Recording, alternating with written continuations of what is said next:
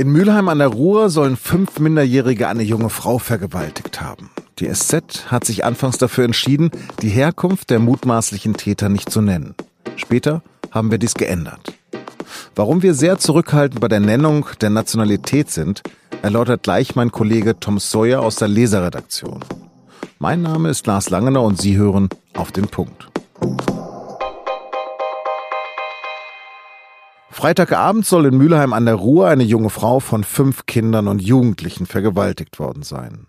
Am Sonntag dann ein Mädchen von fünf Verdächtigen belästigt und im Intimbereich angefasst worden sein. Einer der Verdächtigen soll erst elf Jahre alt sein, die anderen zwischen 15 und 17. In der Öffentlichkeit wird die wahrscheinliche Strafunmündigkeit einiger Verdächtiger gerade diskutiert. Dieser Fall aber führte auch in der Redaktion der SZ zu einer intensiven Debatte darüber, ob es richtig ist, die Nationalität der jungen Tatverdächtigen nicht zu nennen. Grundlage dafür, wie man was in solchen Fällen berichten darf, ist eine Richtlinie des Presserates, die im März 2017 angepasst wurde. Darin steht, dass die Nationalität in der Regel nicht erwähnt werden sollte, es sei denn, es bestehe ein begründetes öffentliches Interesse auch weil die Erwähnung Vorurteile gegenüber Minderheiten schüren könnte. Deshalb haben wir zunächst die Herkunft der Tatverdächtigen nicht genannt. Doch viele Leser haben sich über diese Entscheidung beschwert. Hier beispielhaft eine der Zuschriften. Liebe Redaktion, über die von Ihnen verwendete Formulierung der widerlichen Tat in Mülheim kann man sich als zivilisierter Mensch nur wundern. Sie nehmen die brutalen Täter in Schutz und verhöhnen so das Opfer, deren Leben wahrscheinlich komplett zerstört ist. Der Zusammenhang zwischen den widerlichen Taten und der Herkunft der Täter, deren kultureller Hintergrund und Frauenbild wird weiterhin hartnäckig verleugnet. Ich bin fassungslos. Wir haben dann intensiv in der Redaktion diskutiert und direkt beim Presserat nachgefragt. Folgende Antwort haben wir bekommen. Angesichts des Alters der Beteiligten handelt es sich um eine in ihrer Dimension ungewöhnliche und zudem außergewöhnlich schwere Straftat. Dies erlaube durchaus die Nennung von weiteren Einzelheiten zu Tat und Tätern. Bei mir ist jetzt mein Kollege Tom Sawyer aus der Leserredaktion. Tom, wenn du so einen Leserbrief bekommst, schreibst du dann jedem zurück? Nein, ich ähm, unterscheide sehr genau. Ich antworte den meisten und zwar immer dann, wenn noch zu erkennen ist, dass ein konstruktives Interesse an der Klärung dieser Frage besteht wenn fundamentalistisch vorgegangen wird und wenn die Zuschrift schon diffamierendes enthält, ähm, pauschal herabwürdigendes auch gegen unsere Arbeit, leider ist es dann oft in solchen Zuschriften der Fall, dann sehe ich das Recht auf eine Antwort wirklich verwirkt. Ähm, den würde ich jetzt eher als ähm, etwas verständnislos bezeichnen, vor dem Hintergrund, dass erstmal bei uns in Deutschland alle Menschen gleich sind und für alle Menschen Rechte gelten auch für Straftäter oder mutmaßliche Straftäter. Denn ob jemand Straftäter ist, stellt am Ende erst gültig ein Gericht fest und nicht wir als Zeitung und auch nicht der Leser. Wenn wir die Nationalität nicht nennen, dann haben wir sehr gute rechtliche Gründe. Das geschieht nicht aus ideologischen Gründen oder aus Gründen irgendwelcher Schonungen. Ich kann das gerne erklären. Warum hatte sich die SZ denn zunächst dazu entschieden, in dem Fall Mülheim nicht die Nationalität der Täter zu nennen?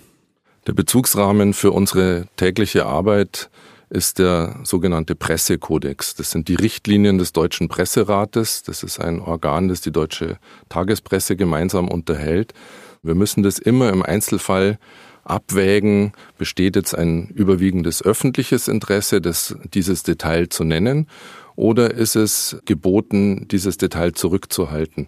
Und bis äh, jetzt haben wir uns zunächst überlegt, dass es sich um jugendliche mögliche Straftäter handelt und dass wir bei Jugendlichen eine besondere Zurückhaltung üben sollen, gibt uns der Pressekodex vor. Also zwei Erwägungen, die ihr gehabt habt. Einmal die möglicherweise minderjährigen Täter und das zweite sozusagen, was spielt überhaupt die Nationalität für eine Rolle in der Berichterstattung? Weil es ist nicht normal, dass in, nennen wir es konkret, Bulgarien Frauen vergewaltigt werden. Und Afghanistan so, so ist auch nicht es, normal. So ist es. Und deswegen wird normalerweise, das ist die Richtlinie 12.1 im Pressekodex, die jeder unter presserat.de nachlesen kann, Neugierde der Öffentlichkeit ist ausdrücklich dort nicht als Grund genannt, der das rechtfertigen würde, das anzugeben. Und ähm, tatsächlich ist es so, bei Vergewaltigungen gibt es ja keine ländertypische Zuordnung. Also das äh, Verbrechen ist ein sehr hässliches, deswegen ist jede Wortwahl schwierig an der Stelle. Aber um es jetzt ähm, ganz ähm, plastisch zu sagen, Keine Nationalität hat das Patent auf dieses Delikt und deswegen ist es erstmal nicht unbedingt ein relevantes Detail. Es gibt. Aber nochmal, wieso, wieso ist es denn so für die NZZ, für die Bildzeitung leichter, das zu nennen als für uns? Weil wir uns sehr genau an die Richtlinien des Deutschen Presserates halten. Andere tun das nicht so exakt.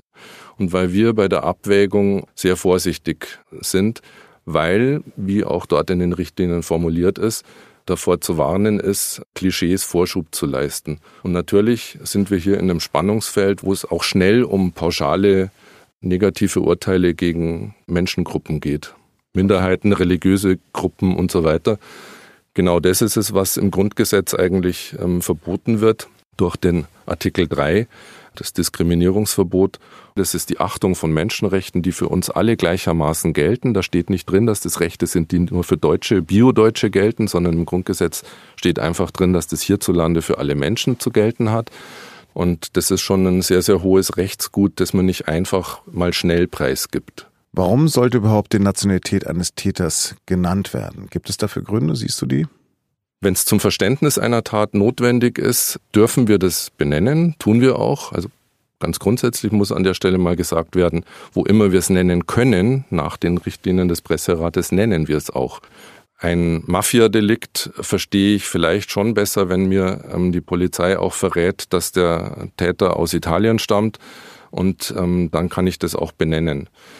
Bei einem Terroranschlag, bei dem absichtlich herbeigeführten Flugzeugabsturz des German Wings Co-Piloten, da überwiegt ein so starkes öffentliches Interesse, jede Rücksichtnahme auf den Schutz von Persönlichkeitsrechten der beteiligten ähm, Straftäter. Was öfters kritisiert wird, sind ja Verbrechen, die von Flüchtlingen begangen werden.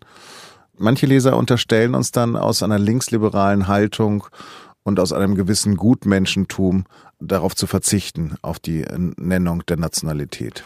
Das ist ein großes Missverständnis. Wir handeln da nicht aus ideologischen Gründen.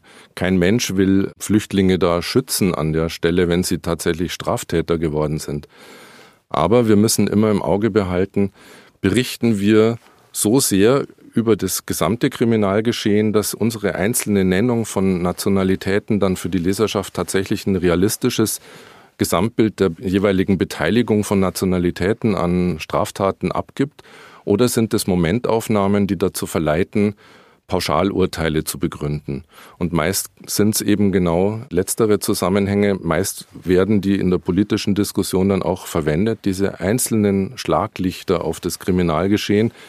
Das, das ist irreführend. Ist die Sozialisation nicht viel wichtiger als die Nationalität? Ich finde das auch tatsächlich. Ich glaube, dass die Nationalität eine total komische Kategorisierung ist. Wir müssten ja auch nochmal eigentlich genauer differenzieren. Ähm, hat jemand jetzt einen migrantischen Hintergrund aus ähm, der Nation X? Ähm, lebt er hier? Hat er hier seinen Lebensmittelpunkt? Hat er vielleicht inzwischen auch einen deutschen Pass? Was besagt es denn dann alles eigentlich? Also die soziale Herkunft und die sozialen Lebensumstände sind sicherlich ein prägenderes Detail als ähm, das, was jemand zufällig dann in der Brieftasche an Ausweisdokument mit sich rumführt. Vielen Dank für dieses Gespräch und jetzt noch drei Nachrichten. Eine Woche nach ihrer überraschenden Nominierung für das Amt der EU-Kommissionspräsidentin hat Ursula von der Leyen erstmals ihre Pläne und Ziele für Europa erklärt. Sie sprach sich in Brüssel vor allem für eine Erweiterung der Schengen und der Eurozone aus. Außerdem würde sie nach ihrer Wahl die Klimaneutralität in der EU zu einem ihrer Hauptziele machen.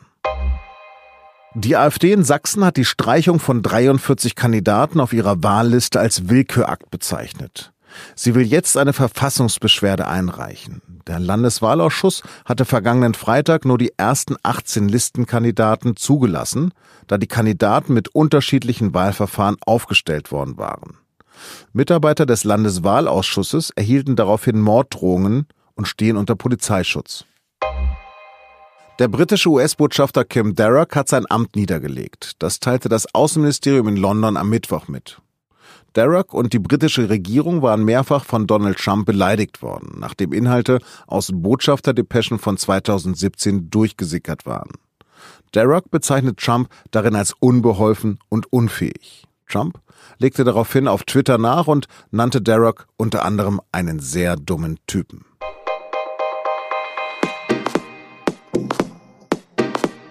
Genau 50 Jahre nach der ersten Mondlandung gibt es einen neuen Boom für die bemannte Raumfahrt. Staaten und private Unternehmen sollen wieder auf den Mond oder sogar zum Mars. Aber ist das wirklich sinnvoll? Darum geht es in unserer aktuellen Folge unseres wöchentlichen Podcasts Das Thema. Das war auf den Punkt am Mittwoch, den 10. Juli. Redaktionsschluss war wie immer um 16 Uhr. Vielen Dank fürs Zuhören und bleiben Sie uns gewogen.